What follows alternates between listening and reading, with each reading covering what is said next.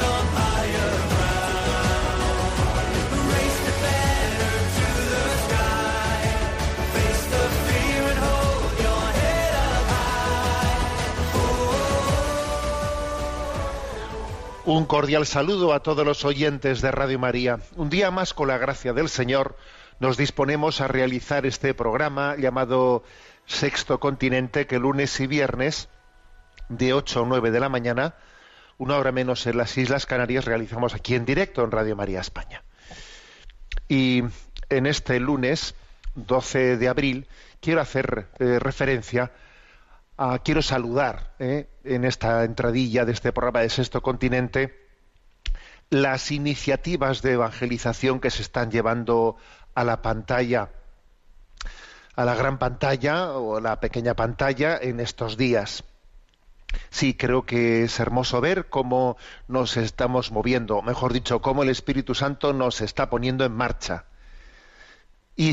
Y testimoniad, sed testigos. Este mundo necesita altavoces testimoniales, ¿no?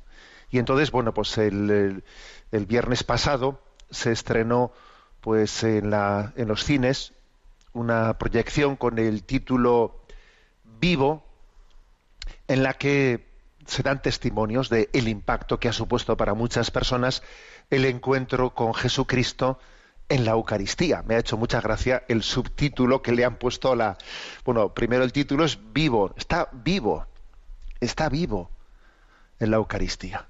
Y el subtítulo es muy gracioso. Dice, ¿quién anda ahí?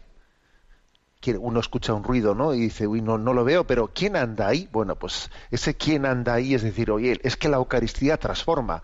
En ella está Jesucristo vivo y, quien se pone en su presencia, quien se pone a tiro, bueno, pues eh, percibe esa presencia y es una presencia que le cambia la vida, ¿no? Bueno, esa ha sido una y una de las iniciativas que, eh, que ya está en pantalla en alguno, por lo menos en, en algunos lugares. Creo que tengo noticia de que irá poco a poco este- eh, estrenándose en otros lugares de España. Comenzó por Madrid y en algún otro lugar más.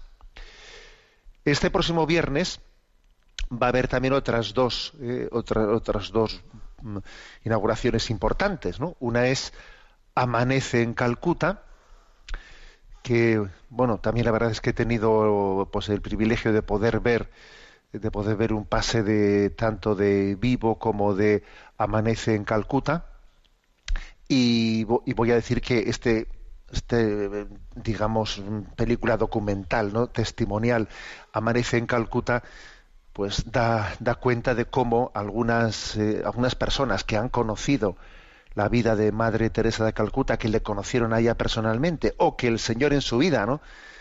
hizo de Calcuta y de y de las misioneras de la caridad, de esa huella de la Madre Teresa, hizo un lugar en el que amaneció sus vidas, ¿no? Sus vidas amanecieron.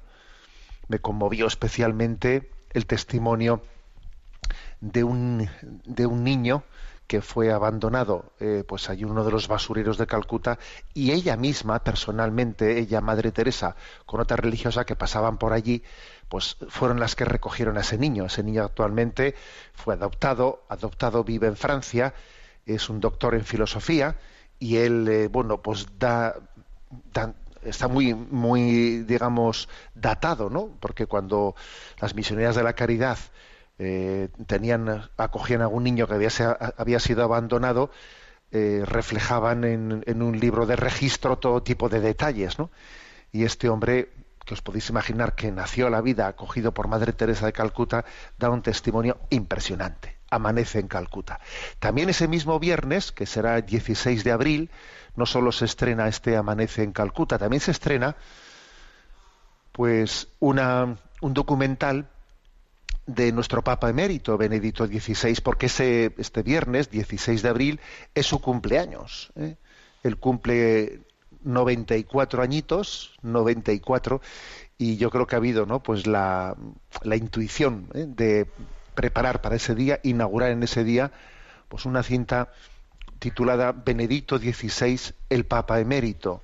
La verdad es que me, parece eh, también he tenido la, oportunidad de poderla, de poderla curiosear, de poderla ver, y la verdad es que eh, me parece maravilloso que tengamos este, esta conciencia de gratitud hacia nuestro Papa emérito, que con una que con una humildad impresionante vive no desde la sombra la vida de la iglesia vive en el ocultamiento. Nuestra vida está escondida con Cristo en Dios. Así yo creo que está él. Ese versículo de Colosenses nuestra vida está escondida con Cristo en Dios la verdad es que es se aplica perfectamente como anillo al dedo no a nuestro Papa emérito. Bueno pues también se estrenará. Benedicto este mismo viernes próximo Benedicto XVI, el Papa Emérito. Bueno, saludo estas tres, eh, estas tres iniciativas. Vivo, Amanece en Calcuta, Benedicto XVI, el Papa Emérito, y creo que son un signo de cómo, de cómo la llamada del, del Espíritu a que seamos creativos, a que demos testimonio de lo que el Señor ha hecho en nosotros, a que vayamos al mundo, que vayamos a las periferias, que, que vayamos anunciar a los que quizás, bueno, pues ya se alejaron de, nuestros eh, circuitos habituales, se acercaron de, se alejaron ¿no? de, lo que son las formas, los lugares habituales de comunicación de la Iglesia, que salgamos a la a ese mundo, en ese mundo, en el, esos areópagos en los que también el Espíritu quiere decir una palabra de esperanza al mundo, ¿no? Bendito Espíritu Santo que suscita eh, estas iniciativas y también voy a decir que gracias a las nuevas tecnologías, pues hoy en día estas producciones son posibles, porque en un tiempo pues las producciones cinematográficas eran inalcanzables económicamente, ¿no? Inalcanzables y, y en este momento pues las nuevas tecnologías permiten que con creatividad y buen gusto y buen gusto como como están demostrando estos productores, pues se puede hacer a un precio asequible, se puede hacer estos grandes testimonios. Bienvenidos sean, pues, vivo, amanece en Calcuta, Benedicto XVI, el Papa Emérito. Sexto Continente es un programa que tiene interacción con los que sois oyentes, con los que sois seguidores, ¿no? En, en, Instagram o en Twitter a través de la cuenta arroba obispo munilla, los que sois usuarios de Facebook a través del muro que lleva mi nombre personal de José Ignacio Munilla y recuerdo, como siempre hago, que los programas anteriores de Sexto Continente están a vuestra disposición tanto eh, en el podcast de Radio María como en una página web multimedia en la que solemos entrelazar todo lo que se va produciendo. Página web multimedia que es www.enticonfio.org. Bien, tenemos nuestro rincón del DOCAT. Vamos a comenzar por ahí. ¿eh? En el DOCAT en este especie de compendio juvenil de la doctrina social de la Iglesia, estamos en el punto 239. ¿eh? Que por cierto, ¿eh? que en, esa página web en ticonfío.org, allí también van quedando todos estos comentarios punto por punto del DOCAT, allí están también en un apartado a vuestra disposición, para quien quiera en algún momento pues hacer una, ¿eh? un estudio, lo que sea, de, o recurrir al material de la doctrina social de la Iglesia. Punto 239. ¿De qué manera se vuelve vinculante la solidaridad global? Y responde, los cristianos que creemos en Dios como el creador del universo y padre de todos los hombres, tenemos claro que la solidaridad y la justicia no sólo han de extenderse a nuestra familia, nuestro país, nuestra cultura o nuestra religión. En el caso de que se quiera transmitir esta posición del cristianismo a otras culturas y no se pueda argumentar con la fe, el mejor modo de explicar la exigencia universal de solidaridad y de justicia es recurriendo a la proclama de libertad. Seré libre cuando pueda decidir qué hacer y cómo vivir. De este modo yo mismo quiero ser libre desde el punto de vista de la justicia fundamental y de la igualdad. Debo reconocerles también a mis hermanos su libertad. De la misma manera que no quiero que nadie en el mundo decida sobre mí, he de reconocer también que nadie desea que decidan sobre él. En este contexto se habla también de un derecho a la justificación. Cada ser humano tiene el derecho de que se le, puedan justificar racional y comprensiblemente las leyes a las que debe, atenerse. Bueno, la pregunta es cómo fundamentamos em, ese deber de solidaridad global ¿eh? hacia todo el mundo. Tenemos un deber de solidaridad global. A ver, bien, esto cómo lo fundamentamos, en qué se, ¿eh? Eh, en qué lo sustentamos. Bueno, pues desde el punto de vista, digamos, del lenguaje creyente, se nos, se nos lo sustentamos en un Dios creador de todo. Eh, tenemos un mismo, ¿eh? hay un único Dios creador. Y es el único Dios creador el que tiene una providencia hacia el mundo entero. No solo tiene una providencia hacia los más cercanos hacia mí, no, Dios tiene una providencia hacia todas las culturas. ¿eh? No solo tiene una providencia hacia los que comparten conmigo la misma fe, no, Dios tiene una providencia hacia todos, ¿eh? hacia todos los seres humanos. Todos han sido creados por Él y su providencia llega a todos ellos.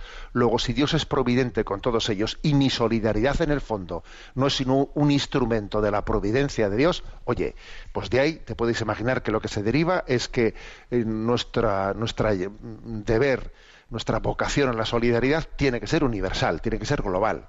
¿eh? No vale decir, no, bueno, es que como la caridad tiene que comenzar por los de casa, pues entonces yo me encargo de los de, los, de los míos, otro que se encargue de los suyos. No, no vale eso. Si es verdad eso de que una solidaridad bien, entendida empieza por casa. Empieza pero no termina por casa. ¿eh? Empieza sí, termina no. ¿eh? Se extiende al mundo entero. ¿eh?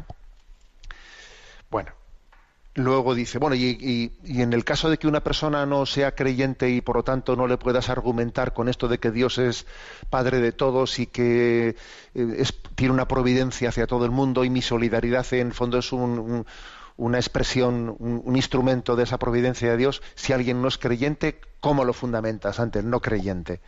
Bueno, pues, pues la famosa regla de oro la famosa regla de oro de trata a los demás como te gustaría que te tratasen a ti. Eh, bueno, con esa regla de oro, que está incluida en el Evangelio, ¿no? Y aunque pertenece también a otros, a, otros códigos, ¿no?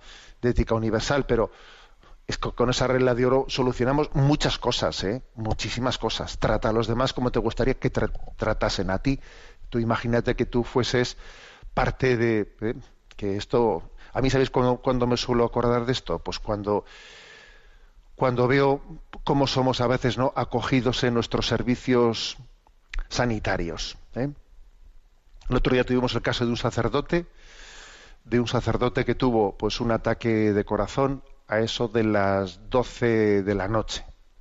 Él mismo se dio cuenta y llamó enseguida y fueron a urgencias a las 12 de la noche.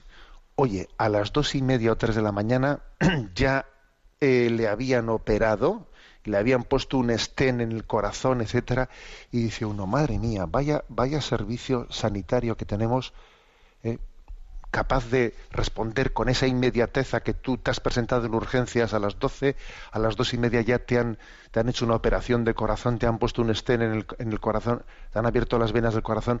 Cuando uno piensa en esas cosas y piensa en otros lugares que ha visitado, en misiones, etcétera, dice, madre mía, este, pues esto hubiese ocurrido en otro lugar, estaría muerto ya. ¿eh? Estaría muerto. Entonces, el principio de solidaridad universal se explica ah, de una manera tan sencilla como esta, ¿no? Trata a los demás, procura para los demás lo que te gustaría también que, que, procurasen para ti. Con ese principio se solucionan muchas cosas, sin gastar en falsas ideologías y ni en historias mm, eh, que acumen innecesariamente. ¿eh? Y, y, por último, este, este punto 239 dice una cosa que para mí la verdad es que resultaba novedosa, no lo había escuchado yo nunca, ¿no? el derecho a la justificación, dice. A ver, otra manera de, sustentar esto, ¿no? Que existe un derecho universal a la justificación. ¿Qué es eso? Cada ser humano tiene el derecho de que se le pueda que se le, que le puedan justificar racional y comprensiblemente las leyes a las que debe atenerse. O sea, a ver, que, que, que deberíamos de ser capaces de dar razón de por qué esta persona, ¿eh? de por qué esta persona eh, tiene que asumir estas circunstancias y yo, sin embargo, tengo que, asumir otras. Esto es justo, esto es racional, eh, esto en el fondo es comprensible, ¿no? Existe un derecho a la justificación, un derecho a preguntarse el por qué. Y detrás de un porqué de ciertas injusticias, obviamente se pone en marcha el principio de solidaridad para subsanar la incapacidad la incapacidad de dar respuesta eh, pues a un, una respuesta justificada a unos a unas eh, diferencias tan grandes entre nosotros ¿no? la respuesta a la incapacidad de dar respuesta de por qué existen unas diferencias eh, tan grandes ¿no? entre nosotros la respuesta a la incapacidad de dar respuesta es la solidaridad no puedes dar una respuesta razonable bueno, pues entonces la respuesta tiene que ser, tiene que ser tu solidaridad.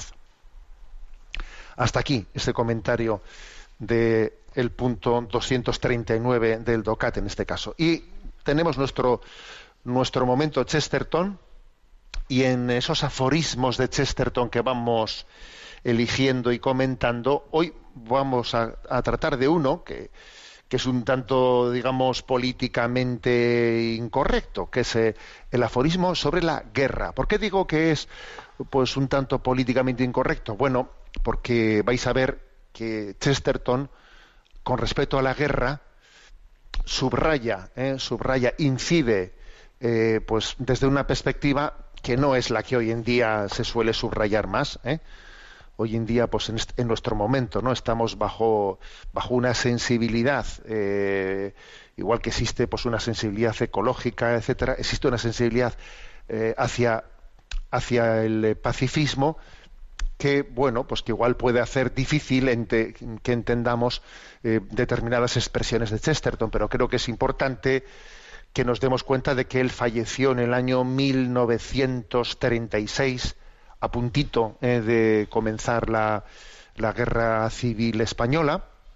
Hubiese sido muy interesante, eh, por cierto, eh, que Chesterton hubiese vivido durante la guerra civil española que dio tanto que hablar en toda Europa, porque, porque también él, sin duda alguna, se hubiese pronunciado y hubiese sido seguro muy interesante sus comentarios, pero aunque él no viviese esa guerra civil euro, española, sí vivió pues una en una situación de Europa que estaba ya incubando una Segunda Guerra Mundial. Él también vivió, por ejemplo, ¿no? fue, fue, contemporáneo con esa guerra de los cristeros, de los cristeros en México. Bueno, eh, y entonces él, desde luego, eh, critica al pacifismo, critica al pacifismo como, como, como falsa ideología. ¿Eh? Esto tiene actualidad. ¿eh? Acordaros de que por aquellos momentos, pues eh, al poco tiempo del fallecimiento de, Chesterton tuvo lugar el conocido Pacto de Múnich, en el que el primer ministro de Inglaterra, Chamberlain, pues hizo un pacto con Hitler para evitar que Hitler se lanzase ¿no? en una guerra mundial, pues bueno, pues hizo un pacto en el que le permitió a Hitler pues cosas que, que eran impresentables, cederles ciertos espacios, espacios de territorio, etcétera, pues para aplacar eh, para aplacar esa sed de poder de Hitler se hizo un pacto, el pacto de Múnich, que Churchill eh, pues dijo aquella famosa frase, ¿no? Os dieron a elegir entre el deshonor y la guerra. Elegisteis el deshonor y pronto tendréis la guerra. Y claro, así fue la cosa, ¿eh? porque cederle a Hitler era, bueno, pues eso, dar, alimentar al monstruo. ¿eh? Ahora habéis elegido el deshonor, le habéis cedido, en lo que era impresentable cederle. Bueno, vais, pronto tendréis la guerra. Por evitar la guerra habéis actuado de esa manera. Pronto bueno, pues digamos en ese espíritu, en ese espíritu crítico frente a un falso pacifismo, también se encuadra Chesterton, ¿no? Bueno. Entonces, ¿cuáles son sus, mm, digamos, intuiciones principales? Bueno, pues que la guerra es un desastre auténtico, ciertamente, pero que hay cosas más importantes que la paz, dice él, que es la dignidad humana. ¿Qué es la dignidad humana? Hay, una frase famosa suya es esta. Hay cosas más importantes que la paz y una de ellas es la dignidad humana. Otra frase suya es esta. La guerra es un sucio, rastrero y nada glorioso negocio, pero no es la peor calamidad que puede caer sobre un pueblo.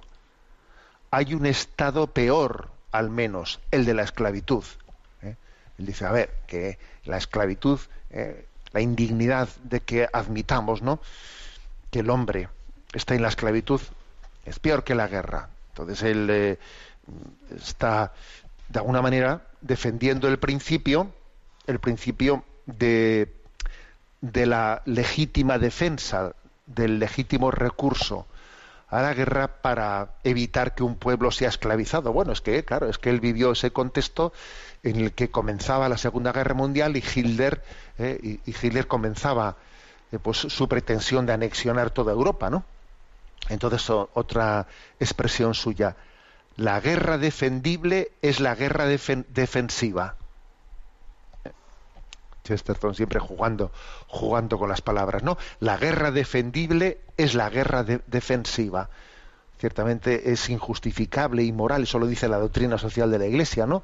Pues una guerra que, que no se plantee desde la perspectiva de la legítima defensa, ¿no? De no tener otro remedio ¿eh? que, abordar, que es, que es el de recurrir eh, a la guerra para poder, ¿no? Evitar pues, mm, pues el mal de, de que la dignidad del hombre no sea respetada. Otra frase suya. Una guerra no es la mejor manera de resolver las diferencias. A veces es la única manera de impedir que otros que otro la resuelva por ti. ¿Mm?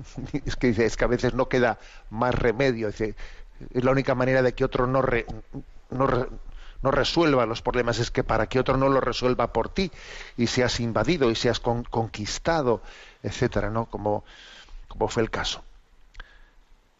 Mm, entonces, digamos, eh, Chesterton llega a hablar del pacifismo como diciendo, ojo, porque eh, existen dos espíritus que no son los del cristianismo. Uno es el del tener un espíritu violento, pero también, eh, frente, eso es obvio, ¿no? Frente a ese espíritu violento que Jesús atacó y dijo, no sabéis de qué espíritu sois.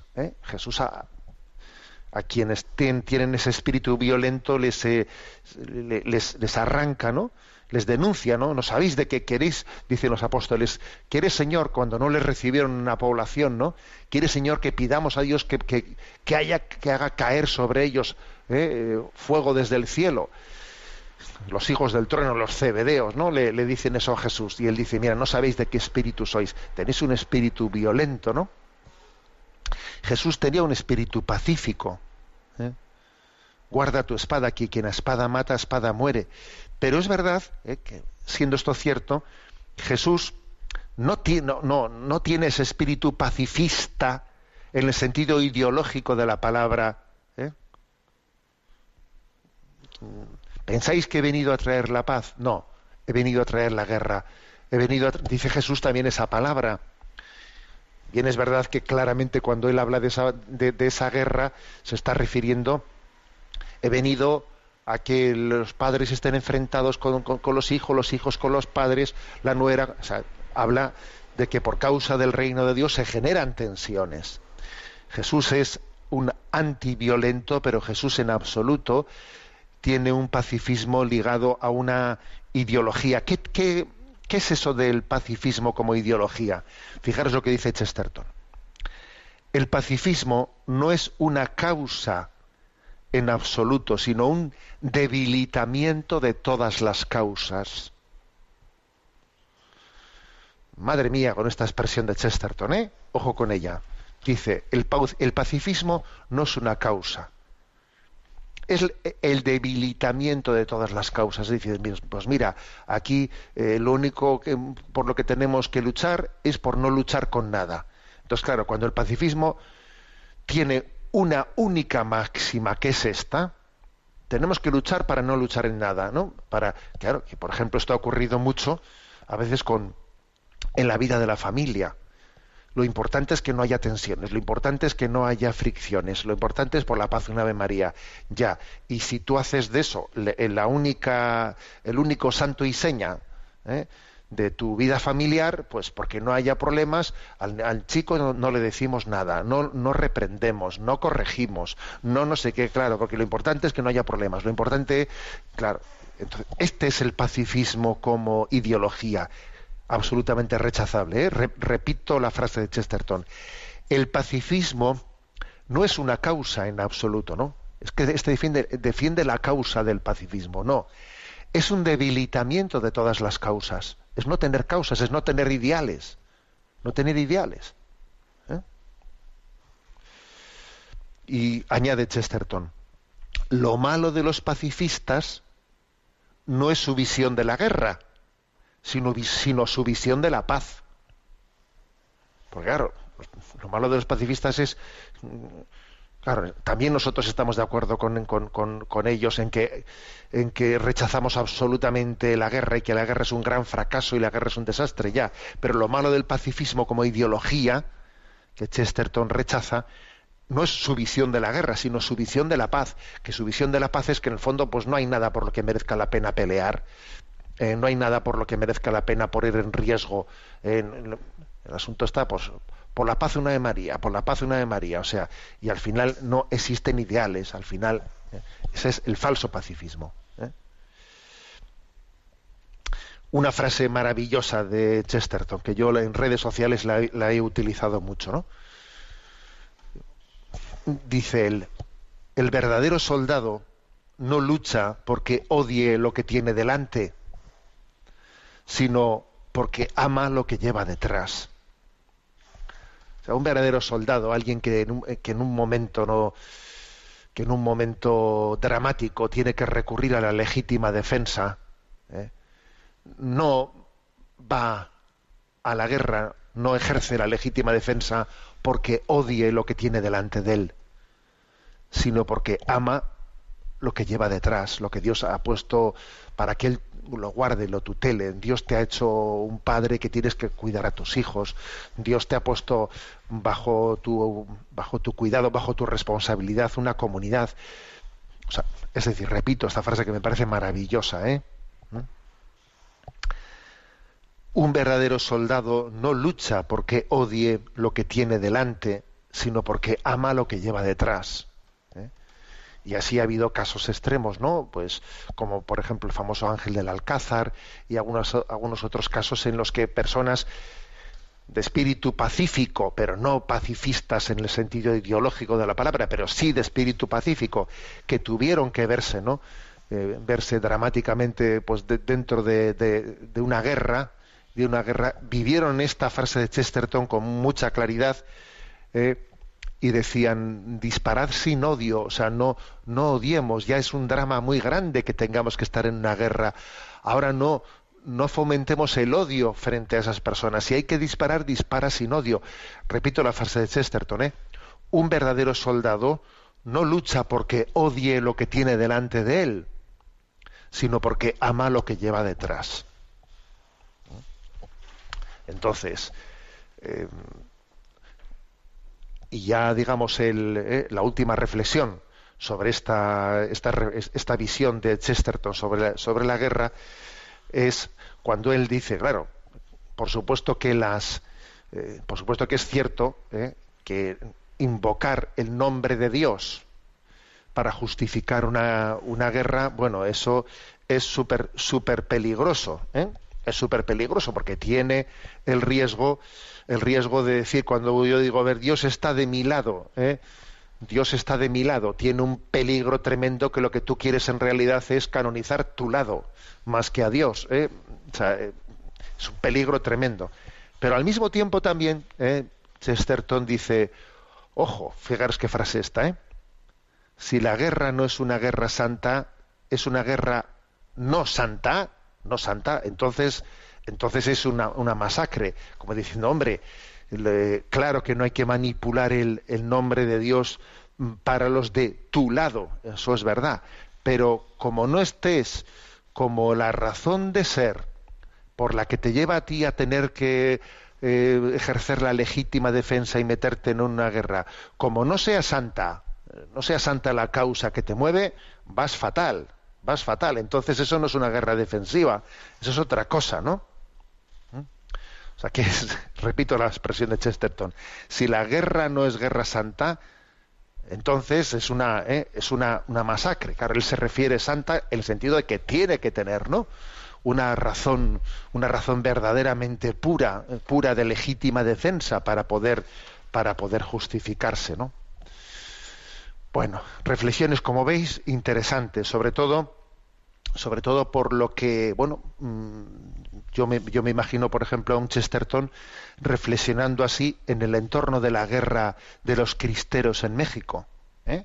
cuando, bueno, pues tantísimos eh, campesinos de México a los que se les prohibió la libertad de culto por parte de los gobiernos masónicos decidieron, bueno, si, si, si nos prohíben recibir los sacramentos, si no podemos alimentarnos de la Eucaristía, oye, nos echamos al monte. ¿eh? Y, aquella, la guerra de los cristeros, eh, es que es impresionante, es un pasaje en el que se recurre a la, legítima defensa, porque el pueblo dice, tenemos derecho, ¿no?, a que nos dejen eh, practicar nuestra fe y recibir los sacramentos, ¿no? Frente a un gobierno que clausura y que prohíbe la Iglesia católica y cierra y cierra todas las puertas. ¿no? Es un claro ejemplo, ¿no?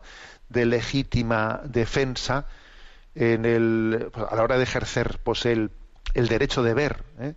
de, de, cuidar también los, los, dones que Dios nos ha, nos ha dado. Bueno, como veis, interesante, ¿eh? porque siempre una perspectiva, ciertamente nosotros hoy en día hubiésemos subrayado mucho más, mucho más que Chesterton en su tiempo, hubiésemos subrayado mucho más, pues que la guerra, aunque comience con un buen ideal, luego al final se le entremezcla eh, todas las pasiones, las más bajas pasiones humanas y que, y que lo que viene empieza, al final acaba mal. O sea, eso es verdad, nosotros hubiésemos subrayado mucho más esos aspectos. ¿eh? que incluso las guerras que, que, comienzan siendo guerras justas en teoría, como pasó por ejemplo la Segunda Guerra Mundial, ¿eh? porque anda que, eh, claro que sería legítimo defenderse frente a la invasión de Hitler, claro que sería legítimo, pero es que hay que ver en la manera de defenderse, fíjate lo que fue el bombardeo de Dresde o las, o las bombas atómicas de Hiroshima y Nagasaki, es que la manera de defenderte muchas veces, pues, pero bueno, pero aunque todo esto es cierto, la, la, perspectiva, Chesterton en la que él habla, sobre todo de la sí, de un espíritu pacífico, pero no un falso pacifismo que olvida los ideales y la dignidad que tenemos que defender, bueno, pues es interesante para tener en cuenta y tener una visión equilibrada. Bueno, pues dicho esto, vivir el hoy, ¿eh? a ver qué os parece este canto de las comunicadoras eucarísticas de unas religiosas que en ese tiempo pascual nos hablan de vivir el hoy, vivir el encuentro con Cristo resucitado. Tal vez mañana no amanezca, tal vez las flores no florezcan, pero si tú estás conmigo, tengo agua que refresca. Su tiempo.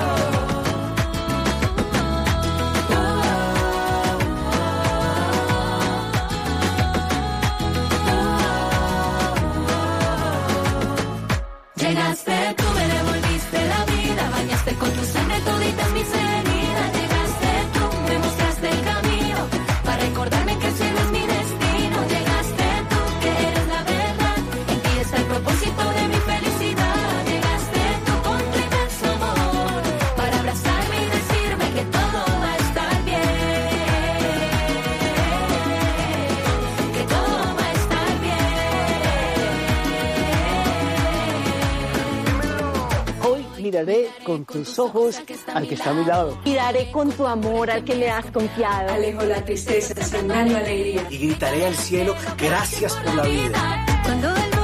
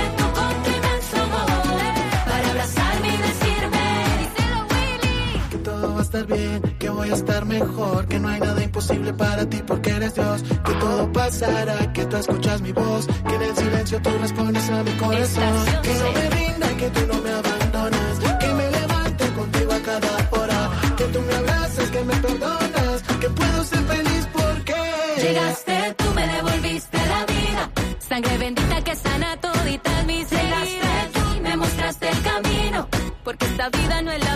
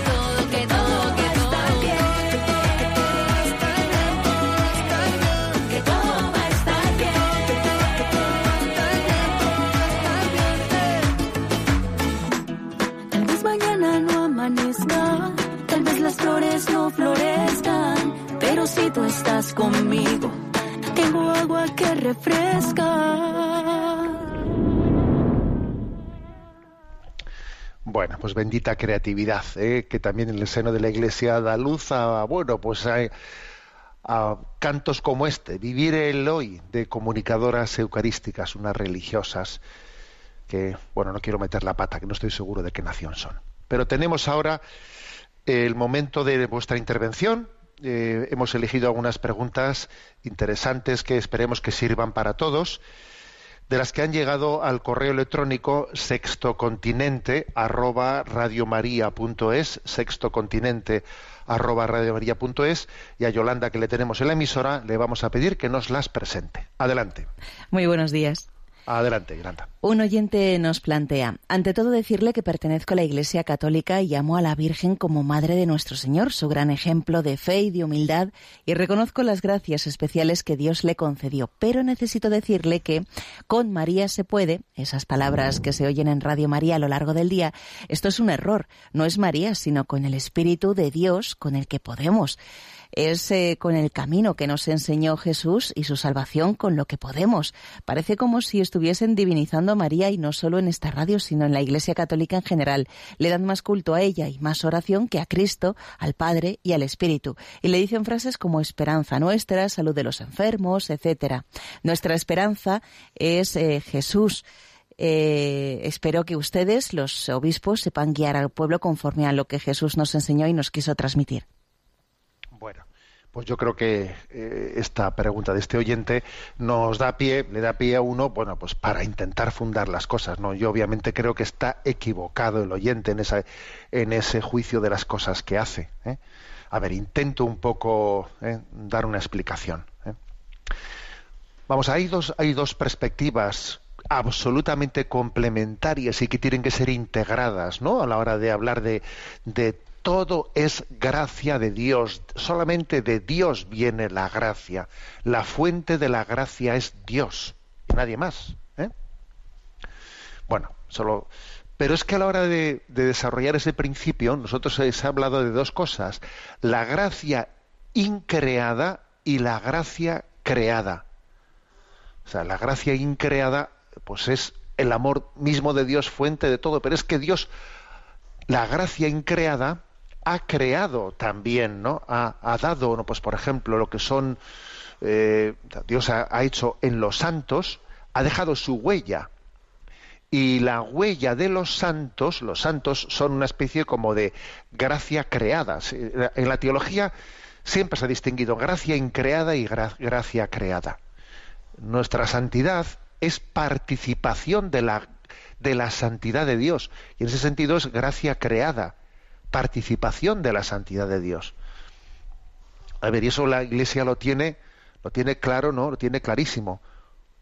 Y voy a decir una cosa más. Todas las cosas que decimos de María, de su, de su colaboración tan especial eh, con, con, Dios en la obra de la salvación, María medianera, María intercesora, María abogada, María eh, todas esas cosas, esperanza nuestra, eh, todas esas cosas, esos términos con María se, con María se puede, por ejemplo, ¿eh?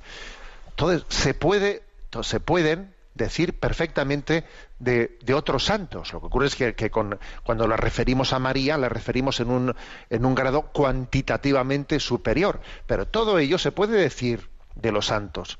Y se puede decir de unos de otros. ¿Eh? unos de otros en la medida en la medida en que también vamos siendo, vamos siendo santos ¿eh? o sea que no es que digamos de María una cosa no no decimos de decimos de todos aquellos medios en los que Dios ¿eh? pues personas que están junto a nosotros que son pues forman parte de esa sombra de la paternidad de Dios alargada a través de la cual Dios Dios nos cuida Acordaros, por ejemplo, lo que dice Juan 14, 12, ¿no? En verdad os digo, el que cree en mí, también él hará las obras que yo hago, y aún mayores, porque yo me voy al Padre. Fijaros en este texto, ¿eh? Y así ha sido. Pues, por ejemplo, pues, ha habido santos que han hecho, que han hecho, pues igual cuantitativamente hablando, hasta, hasta más milagros que los que realizó Jesús, porque Jesús realizó unos milagros en, un espacio corto de su vida esos tres años, ¿no? Pero es que ha habido, ha habido santos que han estado eh, pues haciendo milagros, o sea, siendo instrumentos de Dios para hacer los milagros, pues durante mucho más tiempo, ¿no? Pues dice Jesús, ¿eh? repito esta frase, el que cree en mí, también él hará las obras que yo hago, y aún mayores, porque yo me voy al Padre. Claro, el oyente se escandaliza un poco porque ¿cómo se puede decir eso de con María se puede? A ver, Filipenses 4:13, todo lo puedo en aquel que me conforta. Es que claro que podemos, claro que con María se puede, claro que con los santos se puede, porque todo lo podemos en Dios, en aquel que nos conforta.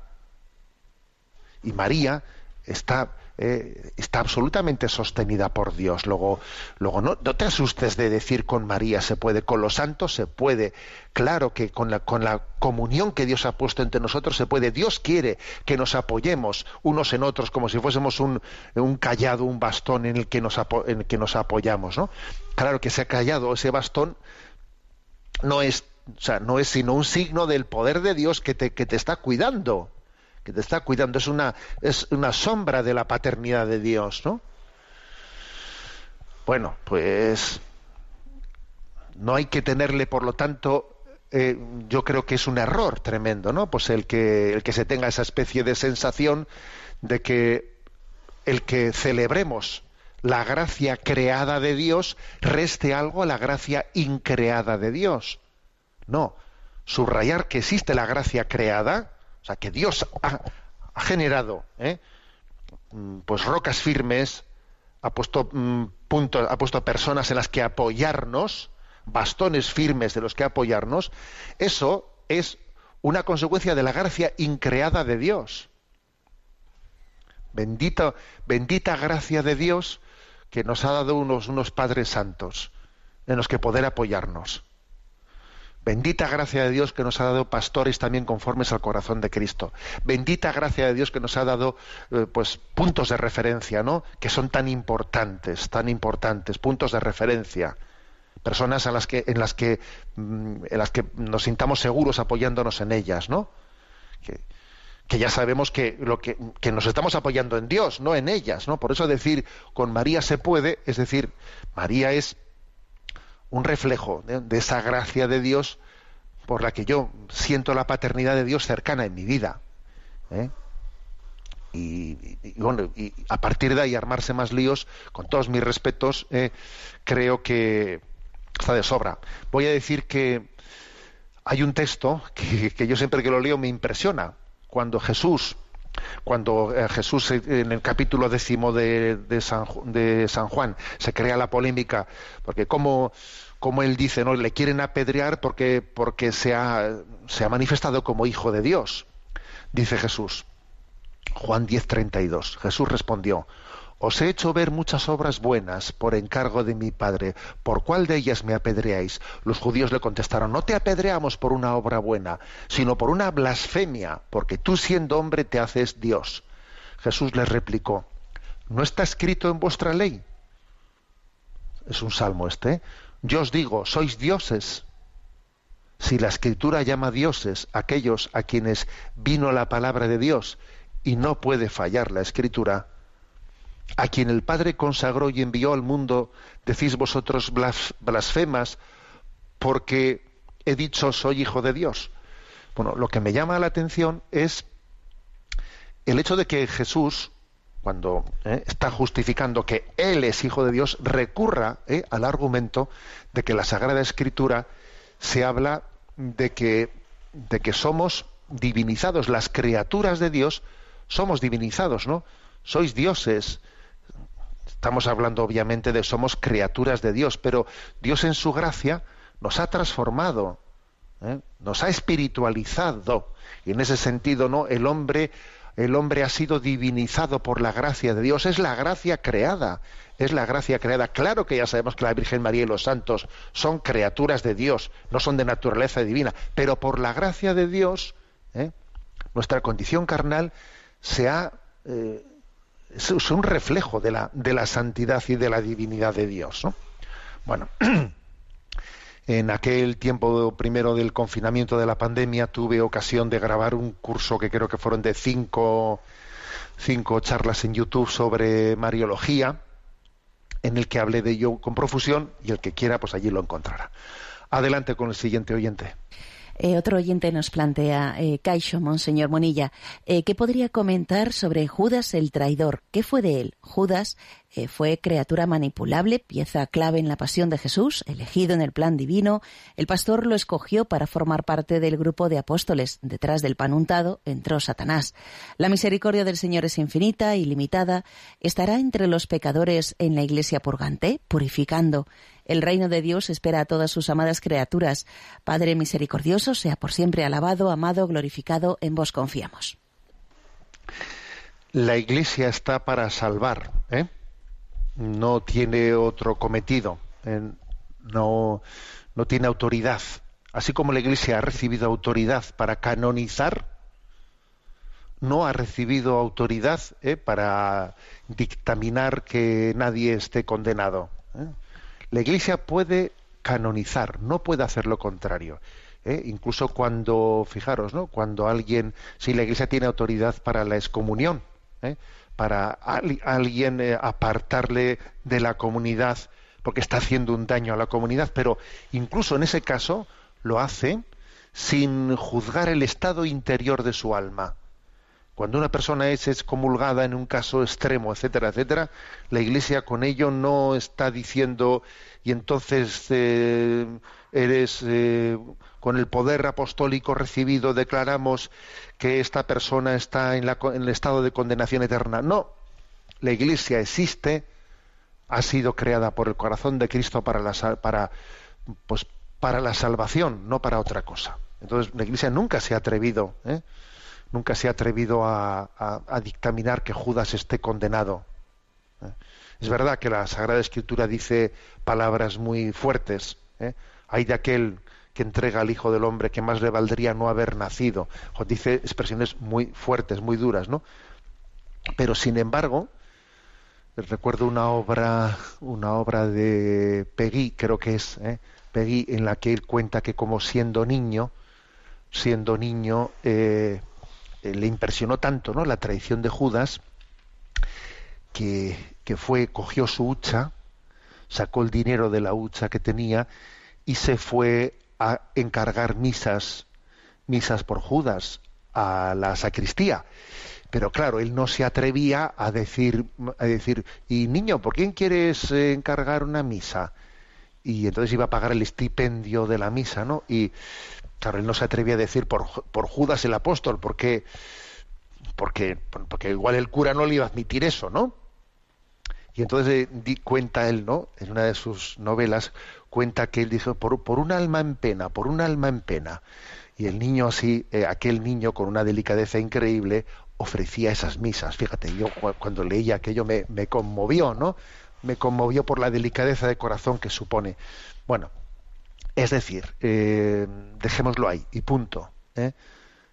Dejémoslo ahí. Nosotros sabemos que existe la condenación, porque el Evangelio nos habla con, con palabras inequívocas ¿eh? y no juega con nosotros contándonos historietas eh, falsas. El Evangelio habla, ¿no? De que y unos irán y otros irán, con lo cual está hablando ¿eh? no, no una hipótesis, sino una realidad, pero nosotros a partir de ahí solamente nos queda ser mendigos de la misericordia. Ayer celebrábamos el domingo de la divina misericordia en el que se subrayaba que Dios especialmente se prodiga con las almas con las almas más pecadoras. Y hay también quien mantiene y es una y es una teoría que bueno pues que es libre de, de, poder ser sostenida que en el momento de la muerte Dios se presenta ante un alma y le da una última oportunidad de elección elección en su vida entre el bien y el mal, entre la gracia y el pecado, como que existe en ese momento de la muerte un último momento de, elección, ¿no? Bueno, también hay quien lo afirma de, de, esa manera, pues quizás ¿eh? esa sea también otra manera de, de entenderlo o de, explicarlo. En cualquier caso, nos acogemos a esa misericordia de Dios, que al, mismo tiempo es justicia infinita. Justicia y misericordia son una sola cosa en Dios. Damos paso a una nueva consulta. Uh -huh. Teresa Amada nos escribe desde Perú. Dice, buenos días, mi inquietud es cómo saber si una alma está condenada porque no tendría valor hacerle misa por su eterno descanso. Gracias por su atención e introducimos en una mejor catequesis. Bueno, una pregunta muy también similar a la anterior. ¿eh? Nosotros mmm, no tenemos ¿no? esa seguridad de que un alma necesite o no necesite un sufragio, una oración por ella. ¿eh? Estará en el, si está en el cielo, no lo necesita. Si estuviese en la condenación eterna, no es efectivo para ella. En el caso de que esté purificándose, es en el caso de que eh, nuestra oración, nuestra Eucaristía ofrecida, etcétera, es cuando lo necesita. Pero mira, en la tradición de la Iglesia siempre se ha dicho que nosotros oramos por las almas sin que nosotros pretendamos, ¿no?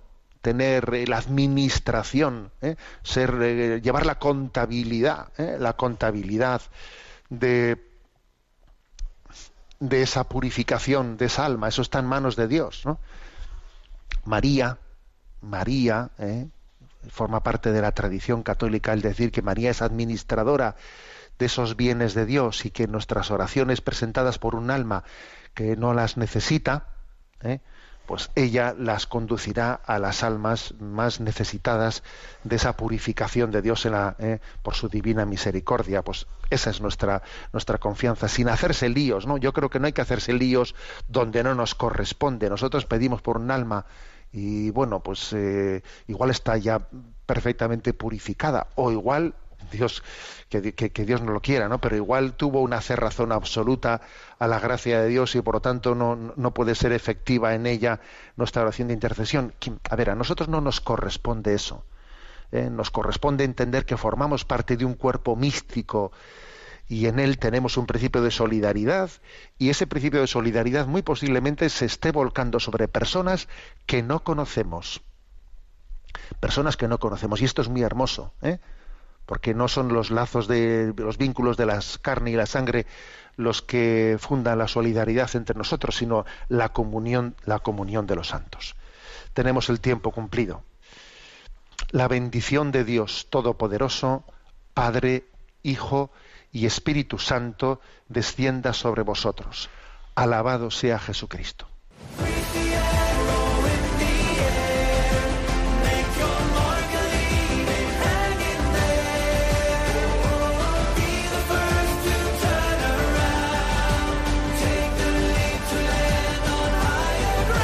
Así finaliza en Radio María, Sexto Continente, un programa dirigido por el obispo de San Sebastián, Monseñor José Ignacio Monilla.